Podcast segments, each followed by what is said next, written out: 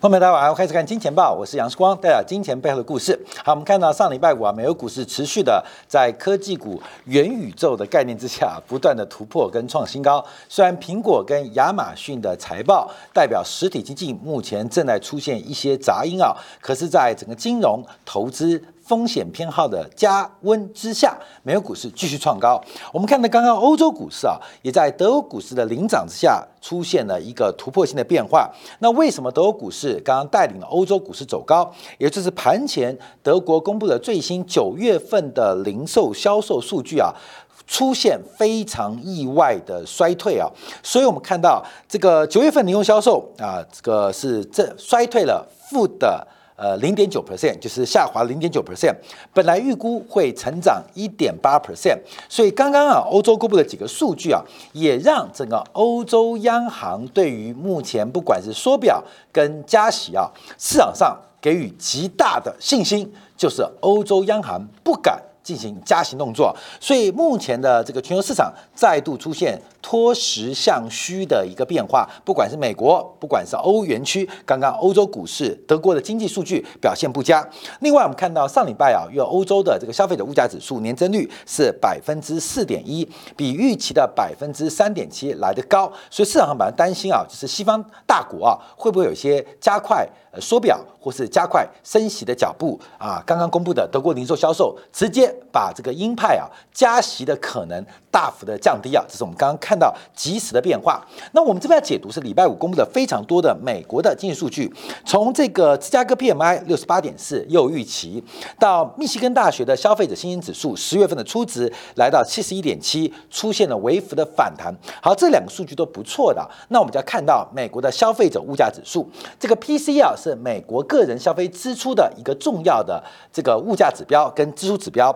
我们分成两个面向做观察，第一个是美国九月份的个人收入跟个人支出之间的关系，另外是美国的消费者辞职支出的价格出现什么样的变化跟发展。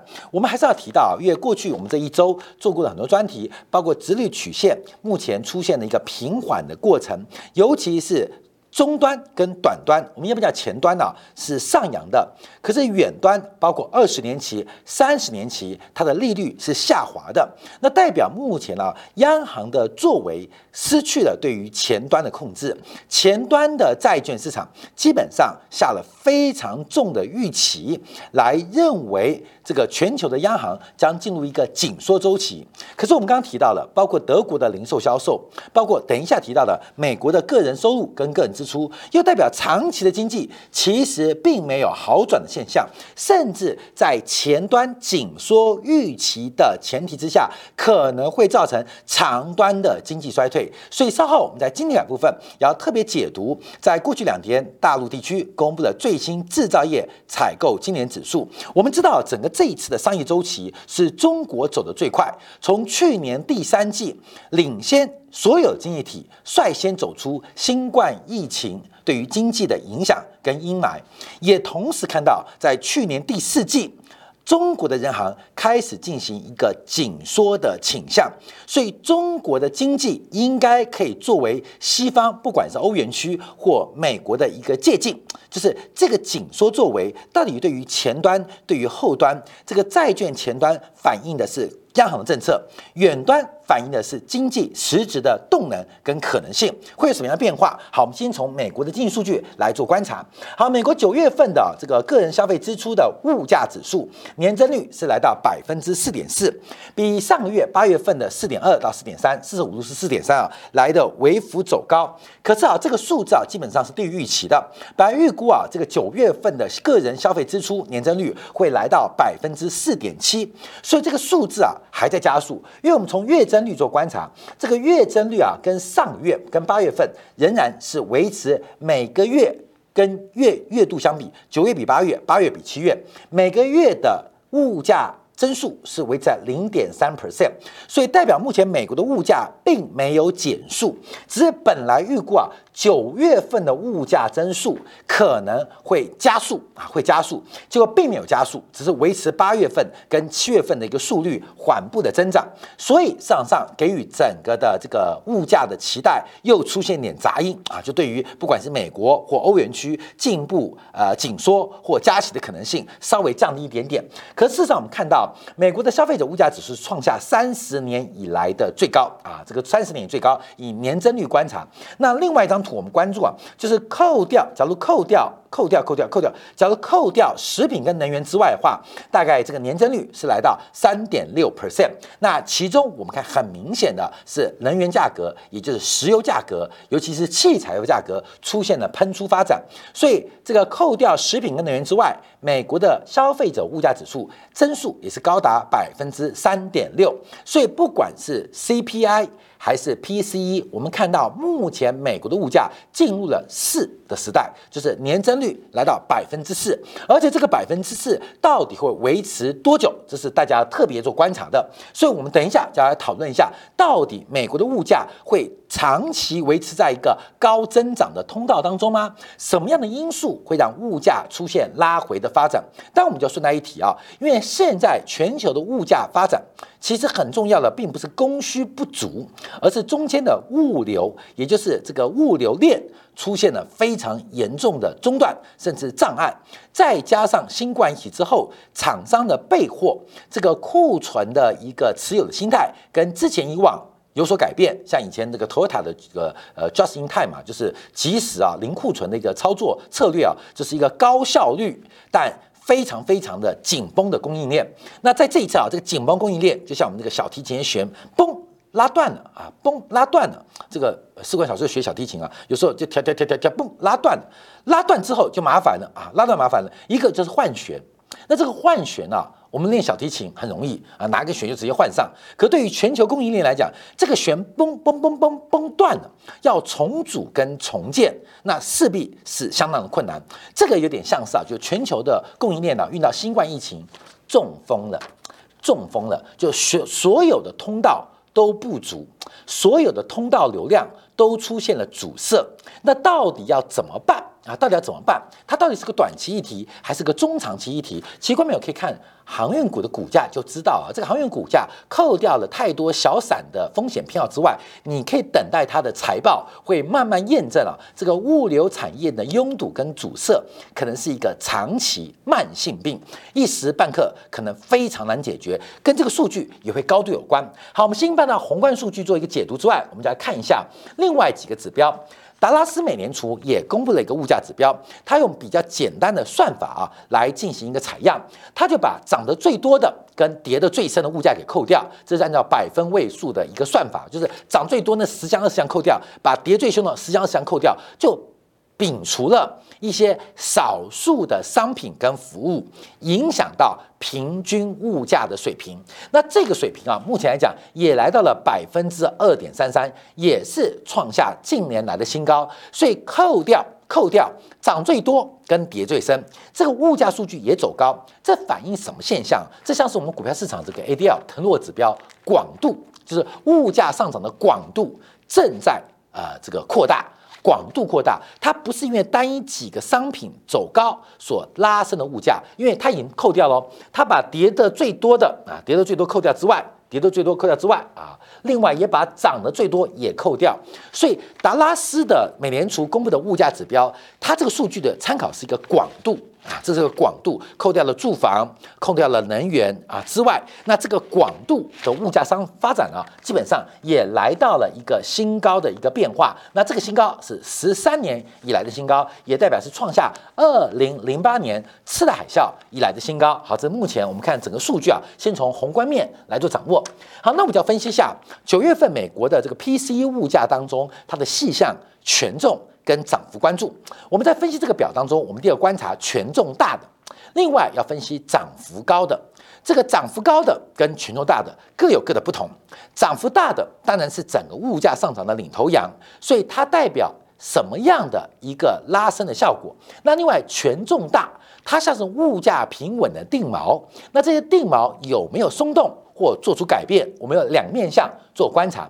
我们先来分析好，我们先分析物价涨幅大的，来给大家做一个掌握。这个涨得大的，当然第一个就有关于是能源价格，这个年增率啊，叫去年九月仍然是大涨了。百分之四十二，虽然这个能源的这个相关的商品啊，并不是占权重非常高的比例，可是它涨幅非常惊人，涨幅非常大，所以也带动了整个 PCE 的物价指标。光是能源相关的商品就贡献百分之四点四当中的四分之一，零点九二。大概将近超过五分之一啊，就是光是能源相关的这个物价上涨，就带动了大概百分之呃零点九二，这个四点四 percent 的物价年增率，其中有零点九二，其中有零点九二是由能源贡献的。那为什么它贡献呢？因为能源相关商品它年增率是百分之四十二。百分之四十二再乘以它的权重啊，关美就跟我们算股价指数一样嘛。有时候大盘走高，是因为一些中小盘的个股出现了暴涨，虽然权重不高，可涨幅很大。那这是我们观察，所以这个就是中小盘个股。那有时候观察是大盘股，像中石油啊，像台湾的台积电，它的涨幅或跌幅不大。可它权重很高，像住房，这个住房的权重是最大的。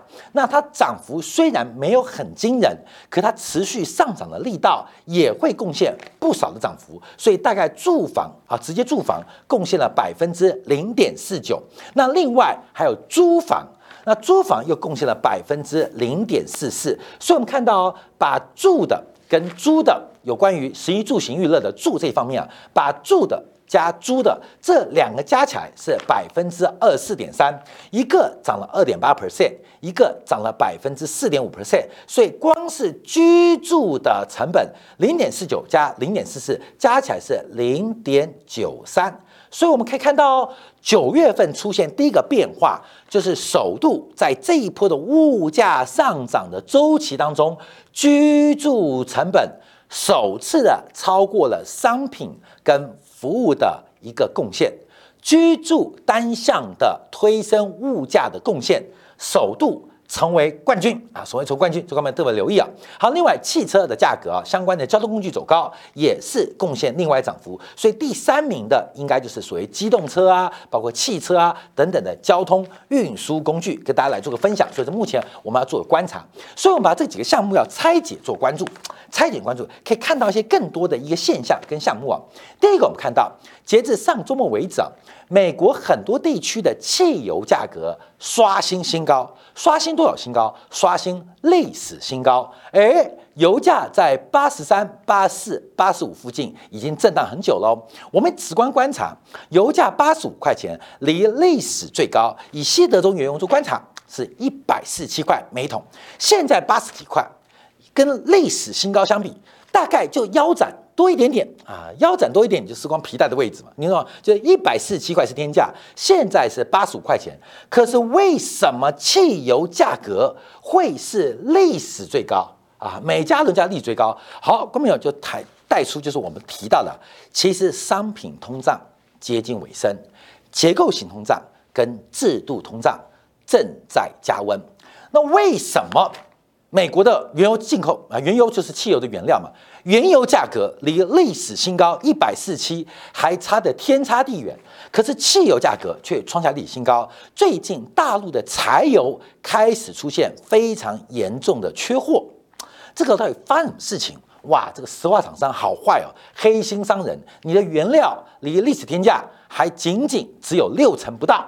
可是你的报价却已经超过两千呃零一十年前后的这个两千零八年原油最高峰位置，什么原因？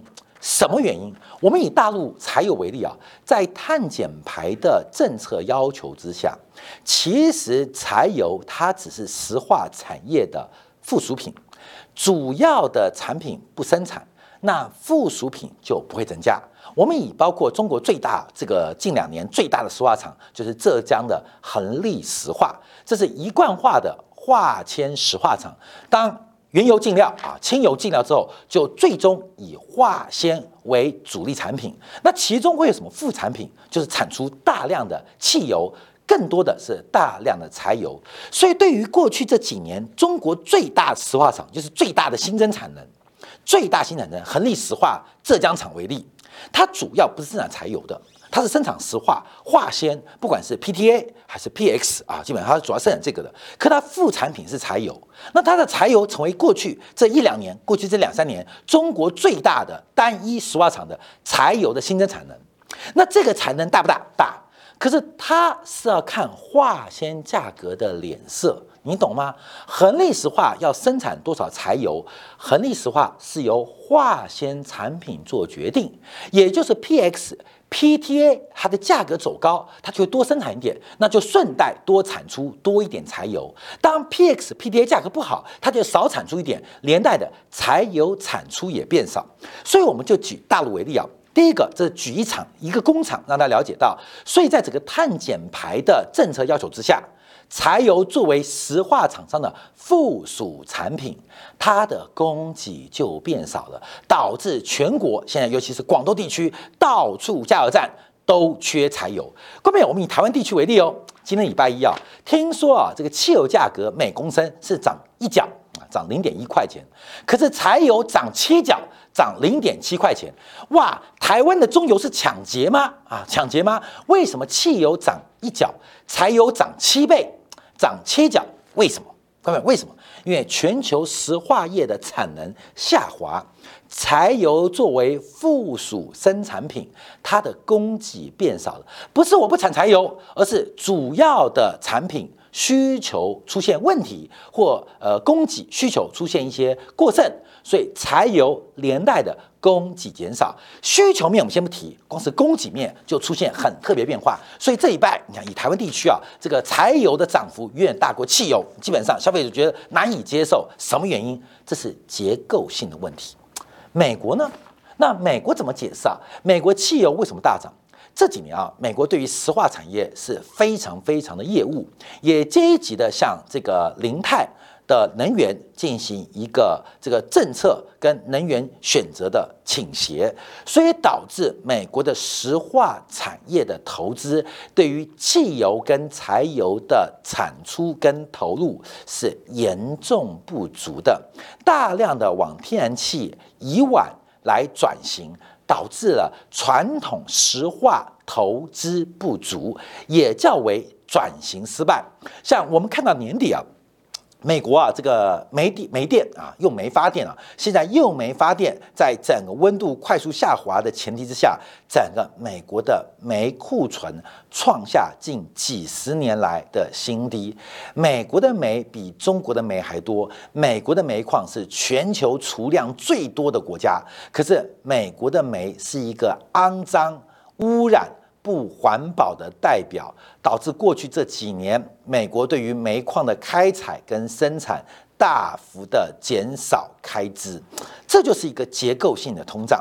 而这个结构性通胀会维持多久？会持续多久？那关淼就要看石化产业，包括了煤坑、煤矿的这个呃呃这个投资者，他们愿不愿意重新投入资本？那他们愿不愿意投入重新？重新投入资本，关键在于对于绿色能源的正确态度啊！风力发电、太阳能发电，假如真的只是长期的，没有人会笨到去投资煤矿，没有人会笨到去生产单纯产出汽柴油的石化的生产线。所以，这种制度通胀、结构性通胀，它不会是今年发生，甚至早在过去两年发生的。在新冠疫情爆发的过程当中，忽然把这个已经绷得非常紧的线。供应链的线非常紧的弦给崩断掉了，而且可能永远不能修补。这就像我们人老了很容易中风一样，过度的疲劳、过度的劳累，在一场小小的疾病诱发中风之后，基本上就不可恢复，就不可恢复，因为没有再生的可能嘛。所以，我们先讲哦，刚刚提到能源价格，这个能源价格会怎么样？不是原油决定的，而是。整个政策倾向决定的这不是商品通胀，这是制度性通胀。好，那我们再往下观察。好，另外一个就是有关于住房的问题。美国的住房啊，按照目前高盛的住房通胀指标追踪啊，四个月来做观察，未来住房的通这个年增率啊，就是跟我们之前预期的一样哦，目前正在快速走高。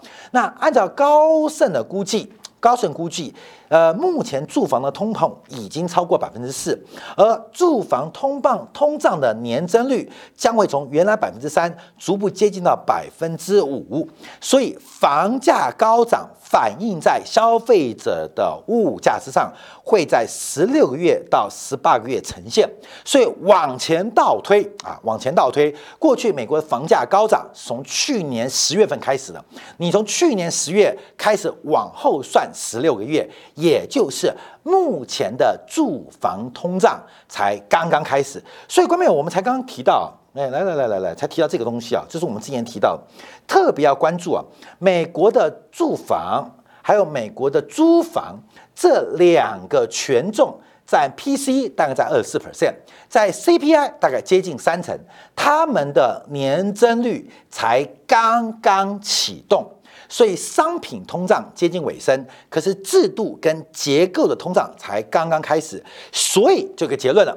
高盛在上礼拜出了报告，他们认为美国的物价上涨可能会超出美联储的预期，会越来越高，哈，会越来越高啊！而且认为啊，明年的第二季末应该就要进行加息的动作。关键高盛重不重要？为什么？因为官媒知道很多这次的副主席跟理事要退任退休，大概其中有一半会回到高盛哦，另外一半会接受高盛的演讲哦。那补齐的人、补强补进来的人，大概也是高盛背景，你懂意思了吗？哈，你懂了吗？就像是中央党校一样，高盛至于美联储，就至于是民间党校，所以他们基本上高盛讲话重不重要？高盛改变了美联储的加息节奏，你觉得重不重要？讲这个话的人，说不定就会跑到美联储当官。那美联储现任官员会回到会高盛上班，所以啊，这个党校的方向会不会是党的方向？高盛的方向会不会是美联储方向？可能几率会越来越高。好，所以我们提到几个重点啊，第一个，这个从石油原油的价格跟汽油、柴油价格脱钩，这反映的是结构问题。美国住房问题跟住房通胀问题也反映的是制度跟结构问题。我们看到最新啊，上礼拜啊，美国一个非常大型的独立的租屋的这家公司啊。这叫邀请之家，呃，invitation 啊，这个 homes 啊，这个有八万套啊，曾经在二零一七年是美国最大的这个专门做独户啊单一房的独栋房屋出租的这个公司啊，就专门以出租房子作为它的主要的营收来源呢。那最新宣计第三季啊，把租金调高了百分之十一，你知道它调多狠吗？啊，美国这个市场阶段，把原来续租就住在里面的人租金要宣布调高百分之八。另外，新签约的用户把租金调高到了百分之十八，这够狠。特别是西南地区的房价上涨最快。西南地区叫什么？亚利桑那州啊，就是三星跟台积电要进驻的地方啊。台湾最近不是那个高雄地区在炒台积电进驻的题材吗？台积电。影都还没出现，房价已经涨了两三成了。现在美国美国炒房客也很敏感哦，听说台积电会来哦，听说三星会来哦，啊，关表那个就业机会跟高所得的意味，他们都需要这个呃呃住房的需求，所以最近啊，美国几个呃这个受惠于这个呃投资案的。房价也大涨，好，不管原油，不管是房价还是租房，这个价格目前显现都是大幅走高的一个方向。好，那我们再往下观察，美国礼拜五也公布了个人收入跟个人支出，收入部分呢，年增率是下滑了百分之一啊，月增率下滑百分之一，下滑一超出预期哦，而支出是上升了百分之零点六，所以收入不如预期，而大手的开销却超出预期，那产生什么样的结果？就是美国的储蓄率。又回到了新冠疫情前的水平，这代表什么意思啊？美国的三轮的财政发钱的刺激啊，发钱的刺激基本上已经接近尾声。好，那我们最后我们要观察啊，就是目前整个美国的雇佣成本大幅走高，因为时间关系啊，我们刚拿一个重点，美国现在碰到另外一个结构性跟制度性的问题，来自于美国的劳动参与率。今天我们的小编啊，把历史上啊，从一九六呃七零年代石油危机啊，这个呃不是石油危机，婴儿潮开始计算。后面我们分成两条线呢，一条是这个蓝色的，应该是叫做呃这个哦哦对不起啊，来反蓝色的是这个劳动参与率，那绿色的是二十五岁到五十岁的劳动参与率，分成两个哦，一个是十六到六十四岁的，一个是绿色的是二十五到五十岁的劳动参与率。那另外配合一个是个人支出，就 PCE 的物价。那我们看到有几段爬坡的过程哦。来来来来来来，我们时间关系，赶快把它讲掉。好，关秒。第一个，这一段时间你看劳动参与率是往上升的哦。不管是二五到五四，还是全社会的劳动参与率，就是找工作，劳动市场的供给越来越多，越来越多人工作，越来越多人上班。为什么？因为战后婴儿潮，战后婴儿潮，战后什么时候结束的？关没一九四五年结束的嘛。所以打完仗。回家找老婆，相亲相爱，生出个宝宝，叫做战后婴儿潮，就是一九四五年到一九五零年五五年左右。那些人到了一九七零年代啊，到一九八零年代初期，开始大量的长入长大，投入社会，投入社会。当时物价大幅走高，有一个很重要原因，这群人带动了父母亲的消费，可是本身没有。供给力本身没有制造能力，所以当时是需求高于供给。随着这群人开始工作，没有时间消费啊，基本上美国物价、劳动市场就慢慢的和缓。好，各位，我们现在看这一段哦，还有包括后面这一段哦，战后婴儿潮的退休会跟战后婴儿潮一模一样哦，就是参与劳动市场、进入劳动市场的变少。会制造、会生产人变少，可是会消费人重新变多。所以目前美国的物价上涨到底会涨到什么样的地步，值得大家特别拭目以待。现在跟一九七年代同样是劳动市场，劳动市场严重不足，美国的工资成本不断的走高。那这个结构性跟制度性通胀，包括人口。分布跟人口组成的通货膨胀，而正在正在快速加温。